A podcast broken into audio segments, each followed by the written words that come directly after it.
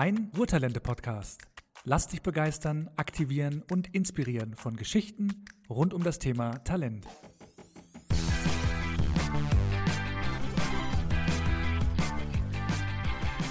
Hallo und herzlich willkommen zur dritten Folge unseres Ruhrtalente-Podcasts. Hier sind wieder Sandy und Leonie. Und wir sprechen heute über das Thema Studienstipendien.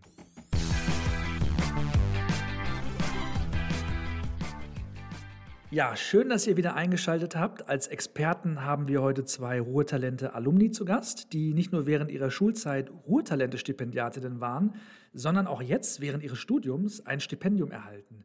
Aber am besten, ihr beiden stellt euch einfach selbst einmal kurz vor. Hallo, ich bin die Toni. Ich komme ursprünglich aus Gelsenkirchen, habe da das Gymnasium besucht und bin seit 2018 Ruhrtalent jetzt dann im Ruhrtalente Alumni-Programm und wohne in Tübingen, wo ich Koreanistik und Medienwissenschaften an der Eberhard-Karls-Universität studiere. Und seit dem Anfang meines Studiums, seit Oktober 2020, bin ich Stipendiatin der Hans-Böckler-Stiftung. Hi, ich bin Gavin, ich bin 20 Jahre alt, studiere Wirtschaftsinformatik in Dortmund an der Fachhochschule. Hier lebe ich auch in Dortmund und ich bin in der Studienstiftung des Deutschen Volkes seit März 2021.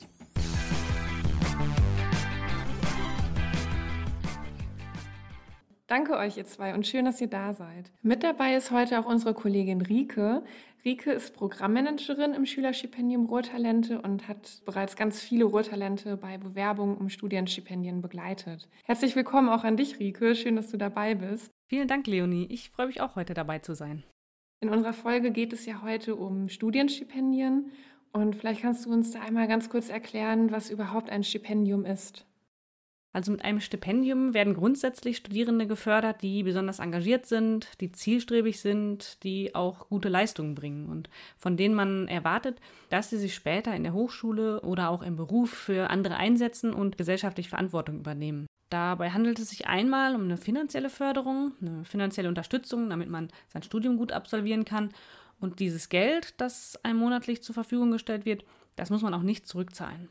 Auf der anderen Seite bekommt man ein ideelles Programm. Das sind ja Veranstaltungen wie Vorträge, Seminare oder Workshops, an denen man dann teilnehmen kann, um was Neues zu lernen oder um mit anderen zusammen was zu entwickeln oder vielleicht ein Projekt auf die Beine zu stellen. Ich kann mal so Beispiele nennen für solche Veranstaltungen, die übrigens enorm wichtig sein können, so für die persönliche Entwicklung. Zum Beispiel Workshops zur Verbesserung der eigenen Präsentationstechnik oder Vorträge, Diskussionsrunden mit bekannten Expertinnen oder Experten. Viele nutzen aber auch so dieses Angebot der persönlichen Beratung und den großen Austausch in dem Netzwerk das man dann mit den anderen Stipendiatinnen und Stipendiaten hat. Dazu kommt die Möglichkeit für eine Förderung von Auslandsaufenthalten. Also, dass man Unterstützung bekommt, wenn man im Ausland studieren möchte, für ein oder zwei Semester. Und das wird dann tatsächlich sogar voll finanziert. Das ist ja wirklich viel, was so ein Stipendium umfasst. Wie viele solcher Stipendien gibt es denn? Ja, insgesamt gibt es in Deutschland wirklich weit über 3000 verschiedene Stipendienmöglichkeiten. Am bekanntesten sind aber die 13 großen staatlichen Begabtenförderungswerke, die es in Deutschland gibt. Und diese werden speziell vom Bundesministerium für Bildung und Forschung unterstützt und auch von den jeweiligen einzelnen Stiftungen, die dahinter stecken. Und die sind für Studierende von allen Fachrichtungen. Diese Begabtenförderungswerke gliedern sich in unterschiedliche Gruppen. Es gibt welche, die sind eher politisch orientiert, es gibt welche, die sind religiös orientiert. Ähm, es gibt eine Stiftung, die ist gewerkschaftlich orientiert, das ist die Hans-Böckler-Stiftung. Äh, eine Stiftung ist zum Beispiel auch eher unternehmerisch orientiert. Oder es gibt auch die Studienstiftung des deutschen Volkes, die ist ganz unabhängig was die alle vereint, diese Begabtenförderungswerke, ist, dass sie äh, junge Menschen suchen, die ja ihre Werte mit vertreten und sich an den Werten orientieren können. Das ist dann auch das Wichtige, wenn man sich bewerben möchte, dass man sich vorher informiert und schaut, welches Begabtenförderungswerk passt da wirklich zu mir. Und genau über diesen Punkt, wie informiere ich mich vorher, wollen wir jetzt mit Toni und Gavin sprechen. Ihr seid diesen Weg ja ganz erfolgreich gegangen, habt euch erfolgreich um ein Stipendium beworben. Ähm, wie habt ihr euch denn damals informiert, beziehungsweise wie seid ihr überhaupt auf das Thema Studienstipendien aufmerksam geworden? Das war bei mir tatsächlich hauptsächlich durch Ruhrtalente. Also von Stipendien habe ich immer gewusst, dass es die gibt, besonders auch da ich ja schon ein Stipendium von Ruhrtalente ähm, fürs Gymnasium erhalten habe. Aber für Stipendien an der Uni, da war es so, dass Ruhrtalente eine Veranstaltung gehalten hat über die verschiedenen Stipendien, über die 13 begabten Förderwerke. Da wurden uns dann einfach die verschiedenen ähm, Stiftungen erklärt, und wir haben die einzelnen Werte kennengelernt, äh, mussten uns damit ein bisschen auseinandersetzen. Irgendwann gab es dann eine Veranstaltung im Ruhrtalente-Gebäude, also im Talentzentrum, wo Sarah Winter von der Hans-Böckler-Stiftung vorbeigekommen ist und von der Stiftung erzählt hat. Ähm, hat da einfach mal die Stiftung vorgestellt. Wir durften auch noch ein paar Fragen stellen und da habe ich dann gemerkt, dass das die Stiftung ist, mit der ich mich am meisten verbunden fühle und habe dann daraufhin meine Talentscoutin angesprochen und auch Drohtalente nochmal und wollte mich dann da mal erkundigen, wie das ist mit der Bewerbung fürs Studium. Okay, also bei dir haben Ruhrtalente und Talentscouting dabei eine große Rolle gespielt. Gavin, weißt du noch, wie das bei dir war? Ja, bei mir war das eigentlich ganz ähnlich. Ich habe ja auch eine Ansprechpartnerin im Ruhrtalente-Stipendium gehabt. Bei mir war das Franziska. Und mit ihr habe ich dann eben darüber gesprochen, wie es generell so weitergeht nach der Ausbildung, beziehungsweise nach der schulischen Ausbildung, die ich ja gemacht habe, in Kombination mit der Fachhochschulreife. Da ist sie eben auch dann mit dem Thema Stipendien auf mich zugekommen. Da haben wir uns dann darüber unterhalten, was gibt es für verschiedene Begabtenförderungswerke, was gibt es also für Arten, wie man eben gefördert werden kann. Und da sind wir auch auf die Studienstiftungen gekommen. Man kann sich, glaube ich, auch selbstständig dort bewerben, aber eigentlich ist die Regel, dass man, da werden dann irgendwie, glaube ich, so die besten 10% von dem Jahrgang von der Schule vorgeschlagen. Dadurch, dass es aber schon relativ kurz vor der Frist war und unsere Schule das eben auch eigentlich nicht macht, ist es dann so gelaufen, dass das Ganze über das NRW Talentzentrum passiert ist, also dieser Vorschlag bei der Studienstiftung. So bin ich dann in die Studienstiftung gekommen. Okay, dann wusstet ihr jetzt also, bei welchem Begabtenförderungswerk ihr euch bewerben wolltet. Wie lief denn dann so ganz konkret der Bewerbungsprozess ab? Toni, magst du uns das vielleicht einmal für die Hans-Böckler-Stiftung erzählen? Also der Bewerbungsprozess, der lief über mehrere Monate. Man musste zuerst einen Bewerbungsbogen ausfüllen auf der Seite der Hans-Böckler-Stiftung. Da wurde mir sehr viel geholfen von meiner Talentscoutin und auch von Rohtalente selbst. Da wurden dann hauptsächlich generelle Infos abgefragt, einfach über das persönliche Leben und auch das Studium, aber auch über zum Beispiel Engagement ähm, oder politische Interessen. Und sobald man diesen Bewerbungsbogen dann abgeschickt hat, muss man ein paar Wochen warten, bis man dann hoffentlich in die zweite Runde kommt wo dann die Auswahlgespräche dann stattfinden werden. Von Rotalente wurde dann nochmal angeboten, dass ich mich mit Rotalente Alumni austausche, die mir dann etwas über die Hans-Böckler-Stiftung erzählen können, bei denen ich dann nochmal Fragen stellen kann. Das wurde dann über Zoom abgehalten, wo es dann einfach eine kleine QA-Runde gab, auch noch mit anderen Rotalenten. Durch meine Ansprechpartnerin Franzi habe ich dann noch eine andere Stipendiatin der Hans-Böckler-Stiftung kennengelernt, die mir dann etwas mit dem Bewerbungsprozess geholfen hat, auch nochmal meine Fragen beantwortet hat, bis ich dann jetzt letztendlich selber zu so einer Ansprechpartnerin geworden bin. Ähm, mir wurden zwei Ruhrtalente vorgestellt, die sich auch bei der gleichen Stiftung bewerben wollten und denen habe ich dann auch nochmal geholfen. Ja, da sprichst du einen ganz wichtigen Punkt an, nämlich die Vorbereitung auf das Bewerbungsverfahren. Ähm, Gavin, du hattest uns im Vorfeld ja erzählt, dass du im Rahmen deiner Bewerbung für die Studienstiftung an einem Auswahlwochenende teilgenommen hast. Und da gab es dann nicht nur Einzelgespräche, sondern du hast auch einen Vortrag gehalten vor einer Gruppe und anschließend eine Diskussion geleitet. Aber wie hast du dich denn darauf vorbereitet? Zu der Vorbereitung. Ähm, da war es eben so, dass ich auch von den Ruhrtalenten sehr viel Hilfe bekommen habe. Das war bei mir eben der Alumni-Ansprechpartner, Damals war das noch Laura, die hat dann aber gewechselt zu Jan und die beiden haben mich dann eben beraten. Laura hatte damals noch mir bei den Bewerbungsunterlagen geholfen, hat mir so ein paar Tipps gegeben, was ich noch mal ein bisschen umformulieren könnte. Und Jan hat mich dann eben ja mit verschiedenen, mit verschiedenen Gruppen connected, wo ich dann eben die Diskussionsrunde üben, üben konnte, was halt total wertvoll war, weil man schon mal ja, man hat es halt schon mal alles durchgegangen, man weiß, passt das mit den sieben Minuten Zeit, passt das mit den, mit den mit der Diskussion danach. Und das alles konnte man halt schon in diesen, in diesen Simulationen üben, ganz gut. Und da bin ich auch total dankbar für. Und man konnte da halt so nochmal dran an seinem Vortrag feilen. Das war schon echt total hilfreich. Ja, das ist doch ein super Tipp, nämlich sich mit anderen zusammenzuschließen und die Diskussionen gemeinsam zu üben und Feedback zu erhalten. Auf jeden Fall höre ich raus, du hast ganz viel Energie auch da reingesteckt in dieses Bewerbungsverfahren. Jetzt würde mich mal interessieren, warum lohnt es sich denn eigentlich, sich auf ein Stipendium zu bewerben? Ähm, was bieten euch eure Stipendien ganz konkret? Toni. Bei der Hans-Böckler-Stiftung ist es so, dass sie natürlich finanzielle Hilfe leistet, wie auch bei allen anderen begabten Förderwerken auch. Da kriegt man dann monatlich das Geld, was einem zusteht, zugeschickt. Aber das ist natürlich nicht das Einzige und das sollte nicht auch der einzige Grund sein, warum man sich da bewirbt. Denn die Hans-Böckler-Stiftung bietet auch verschiedene Seminare an oder auch Auslandsaufenthalte, Sprachkurse, Praktika. Es gibt auch sowas wie Sommersprachschulen, ähm, auch Seminare im Ausland. Das heißt, der Hans-Böckler-Stiftung ist es sehr wichtig, dass man sich nicht nur für die finanzielle Hilfe bewirbt, sondern auch Interesse daran hat und Motivation daran hat, an den Seminaren teilzunehmen und sich auch praktisch einzubringen. Man kann zum Beispiel auch ähm, politisches Engagement in der Stiftung nachverfolgen und sich einfach selber einbringen und mit anderen Stipendiatinnen Gruppen bilden, um zum Beispiel Projekte ähm, zu erschaffen, die dann durchzuführen. Genau. Also auch da gibt es wirklich große Überschneidungen. Zum einen haben wir natürlich auch in der Studienstiftung die Auslandsförderung und es gibt natürlich auch Sprachkurse. Was es aber auch gibt, sind Akademien und wissenschaftliche Kollegs. Da ist es so, dass wir ähm, ja, so zwei Hauptakademien haben. Das ist die Frühjahrs- und die Sommerakademie. Da ist es eben so, dass dann im Vormittags an verschiedenen wissenschaftlichen Themen gearbeitet wird. Das sind dann also Kleingruppen, die halt intensiv ein Thema aufarbeiten oder eben auch verschiedene Abendprogramme, die es dort gibt. Da werden dann Vorträge gehalten zu verschiedensten Themen es ist da schon so, dass darauf geachtet wird, dass für alle wirklich was dabei ist. Also egal welches Fachgebiet, ob es jetzt Geisteswissenschaften sind, ob es Jura, Politik, Wirtschaft ist oder natürlich auch naturwissenschaftliche oder technischere Bereiche. Was es in der Studienstiftung auch noch gibt, sind verschiedene Beratungsangebote. Hier ist es eben so, dass wir zwei AnsprechpartnerInnen haben. Wir haben einmal einen Ansprechpartner direkt in der Geschäftsstelle der Studienstiftung. Der ist eben ja für verschiedene Anliegen in Bezug auf die Studienstiftung verantwortlich, also Fragen zu Fristen, formellere Dinge bezüglich der Studienstiftung. Was es aber auch noch gibt, ist an dem eigenen Hochschulort einen Vertrauensdozenten.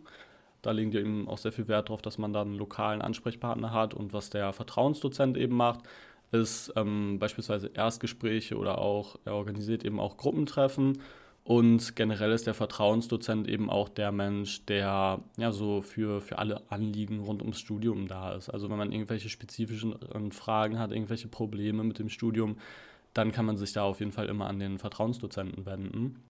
Was es auch noch gibt, ist die Berufsorientierung. Das ist eben so ein bisschen unterteilt in Kompetenzseminare, Kontaktseminare, Veranstaltungsreihen. Also auch da gibt es halt ganz, ganz verschiedene Angebote. Was mir persönlich noch so ein wichtiger Punkt ist, ist das Engagement in der Studienstiftung selbst. Da ist es eben so, dass die Studienstiftung ganz explizit wünscht, dass die StipendiatInnen auch eben das Programm mitgestalten.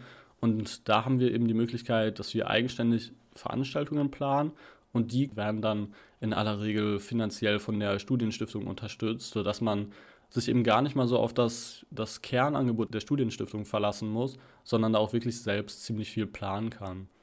Was es auch noch gibt, ist das Buddy-Programm. Jeder, jeder Stipendiat bekommt einen Buddy zugewiesen und unterstützt eben auch neue Stipendiatinnen bei dem, ja, bei dem Weg in die Studienstiftung, sorgt dafür, dass sie so ein bisschen Anschluss finden können, informiert vielleicht nochmal und ist halt auch immer bei Fragen oder Problemen verfügbar.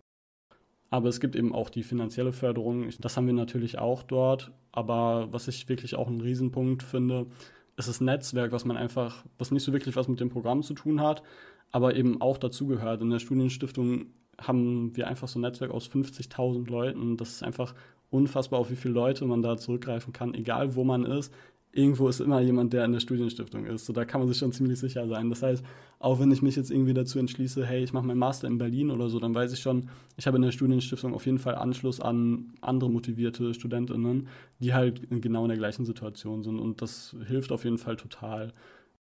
Wie kann ich mir das vorstellen? Wie genau seid ihr untereinander vernetzt?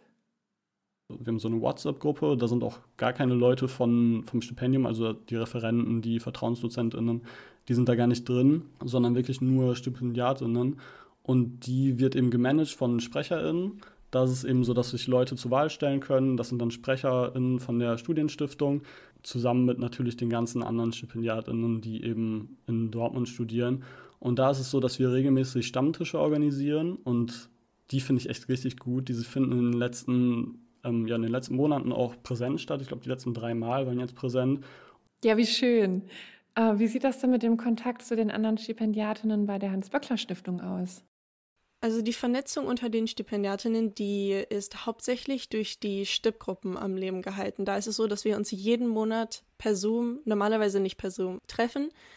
Ähm, das ist dann nach Orten auch aufgeteilt. Das heißt, man muss nicht irgendwie zwei Stunden fahren, um sich dann mit anderen Stipendiatinnen zu treffen. Ich zum Beispiel in meiner Gruppe Tübingen treffe mich dann mit ungefähr 20 Leuten und wir reden einfach nochmal darüber, wie das Semester für uns war. Wir stellen uns auch nochmal vor, natürlich, da jedes Mal neue Leute dazukommen. Ähm, wir spielen ein paar Spiele, wir lernen uns einfach spielerisch kennen, tauschen vielleicht Kontaktdaten aus, damit wir uns auch im persönlichen Leben noch einmal irgendwie kontaktieren können. Genau, das ist eine sehr gute, eine sehr gute Art und Weise, um sich einfach nochmal mit anderen Stipendiatinnen auszutauschen. Ihr habt uns ja schon einiges von den Vorteilen erzählt, die euch eure Stipendien bringen. Gibt es eigentlich gewisse Bedingungen, die ihr dafür während eures Stipendiums erfüllen müsst?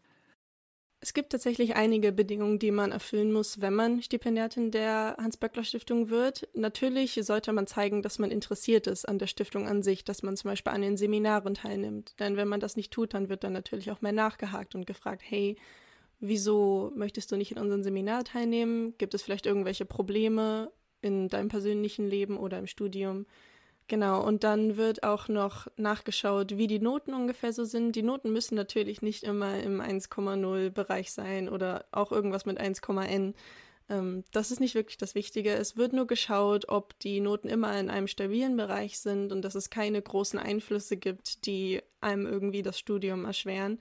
Sowas wird dann nachgewiesen dadurch, dass man nach jedem Semester einen Semesterbericht schreibt, wo dann nochmal ganz detailliert aufgeschrieben wird, welche Kurse man besucht hat im vergangenen Semester, welche Noten man bekommen hat, wie viele Credit Points man aufgebracht hat oder erbracht hat. Dann wird auch noch eine Einschätzung der Studiensituation aufgeschrieben, also einfach, wie man sich fühlt in letzter Zeit, nicht nur mental, aber auch, ob es irgendwelche persönlichen Einflüsse gibt, irgendwie von wegen Wohnungssituation oder Geldsituation.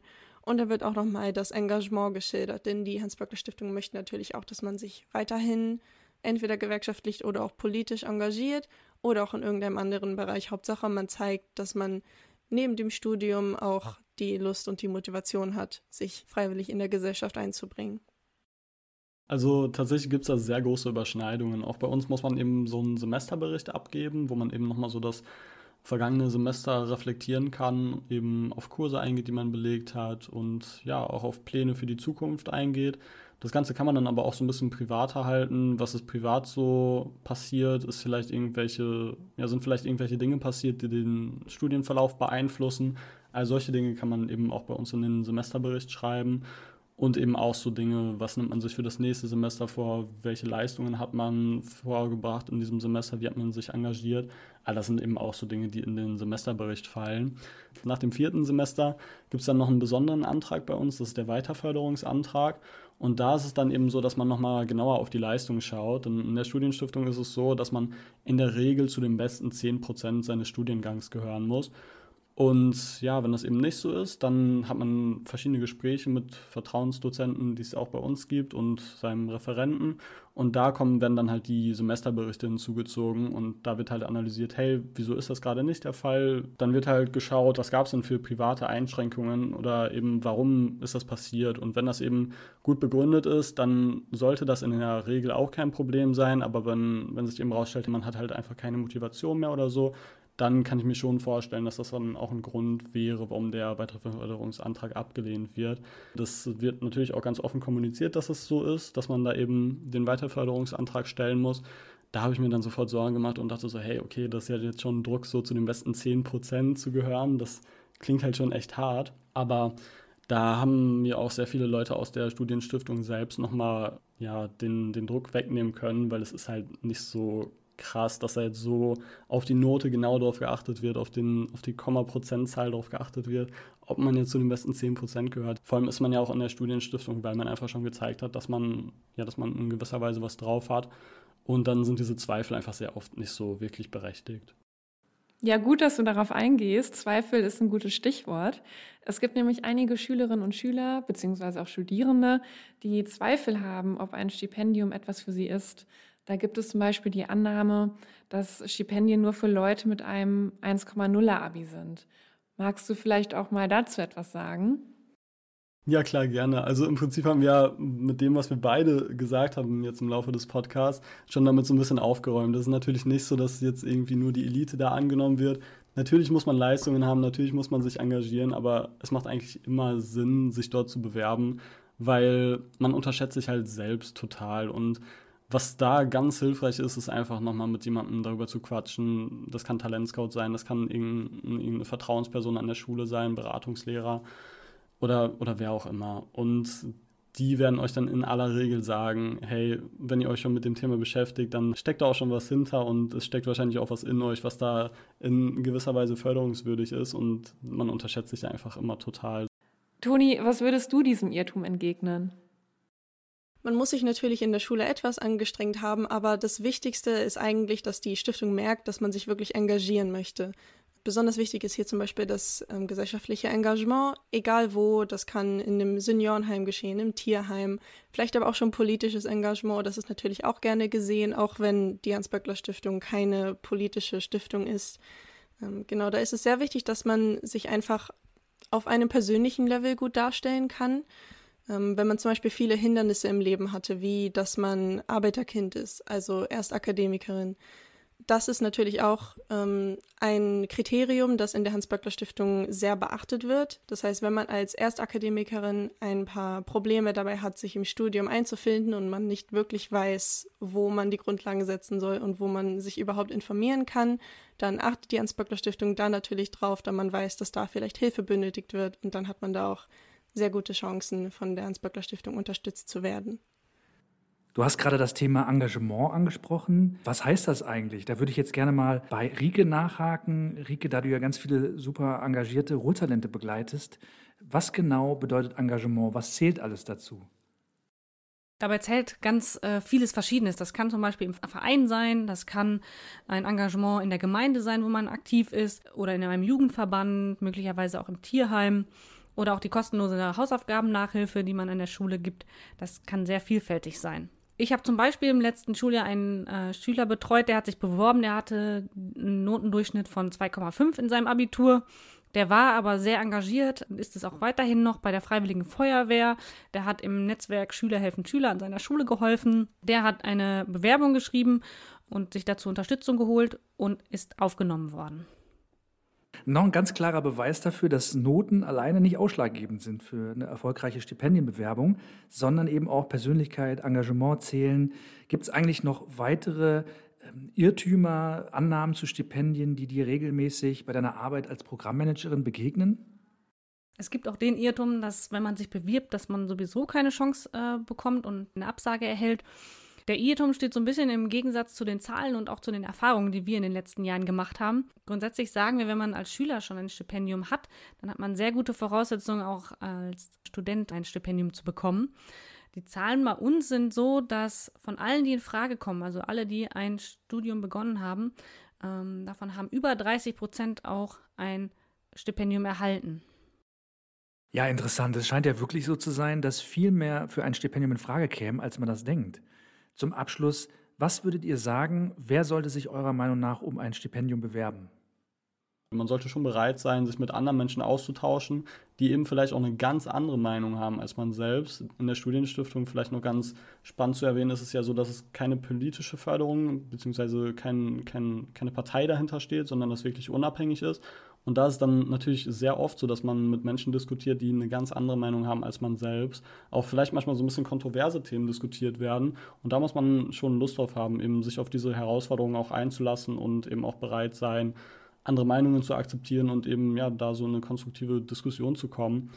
Was eben auch ganz wichtig ist, ist, sind einfach Leistungen. Da ist es so, dass man einen nicht ganz so guten Schnitt mit Ehrenamt natürlich ausgleichen kann das ist dann auch noch so ein Punkt. Man muss sich natürlich in irgendeiner Weise ehrenamtlich engagieren oder zumindest bereit sein, sich ehrenamtlich zu engagieren. Auch da gibt es halt verschiedene Workshops in der Studienstiftung selbst für Leute, die noch kein Ehrenamt haben. Aber das wird natürlich auch gefordert, dass man ja da so ein bisschen gesellschaftliche Verantwortung übernimmt, um zum Stück weit eben auch ja was zurückzugeben an die Gesellschaft. Denn letztendlich ist es halt davon finanziert und dann macht es ja auch nur Sinn, was an die Gesellschaft zurückzugeben. Was man aber auch sagen muss, es gibt natürlich auch noch andere ähm, Begabtenförderungswerke als die, die jetzt hier aufgetaucht sind. Ähm, es gibt eben auch parteinahe und da kann man sich halt auch einfach mal selbst informieren. Da gibt es zum Beispiel Stipendien Kultur Ruhe und verschiedene andere Anbieter und ja, ja, das Internet im Prinzip, wo man mal schauen kann, was so für einen selbst in Frage kommt. Denn es ist natürlich auch gar nicht falsch, sich politisch zu engagieren. Das muss halt immer zu einem selbst passen und da informiert euch einfach, was es noch so für andere Begabtenförderungswerke gibt. Da findet ihr auf jeden Fall das Passende für euch, wo ihr euch dann auch total wohlfühlt und ja, dann eben auch das Programm optimal nutzen könnt. Wer sollte sich für ein Stipendium bewerben, ist eine Frage, die sehr einfach beantwortet werden kann. Ich nehme mal an, dass viele Leute, die sich diesen Podcast anhören, Rohtalente sind und ich bin mir sehr sicher, dass jedes Rohtalent die Chance dazu hat, sich auf ein Stipendium zu bewerben. Und ich finde, dass wenn man einfach zeigt, dass man ein Mensch ist mit sehr ausgeprägten Denkweisen und zeigt, dass man einfach sehr viel mehr lernen möchte, seinen Wissensstand immer weiter erweitern möchte und natürlich auch im Studium weiterhin sich engagieren möchte, dann ist es immer gut, sich für ein Stipendium bei einer Stiftung zu bewerben. Ja, super. Damit fühlen sich jetzt hoffentlich auch Hörerinnen und Hörer angesprochen, die vorher gar nicht daran gedacht haben, dass für sie auch ein Stipendium in Frage kommen könnte. Rike, wenn man sich jetzt dazu entscheidet, sich auf ein bestimmtes Studienstipendium zu bewerben, wie sollte man denn am besten vorgehen?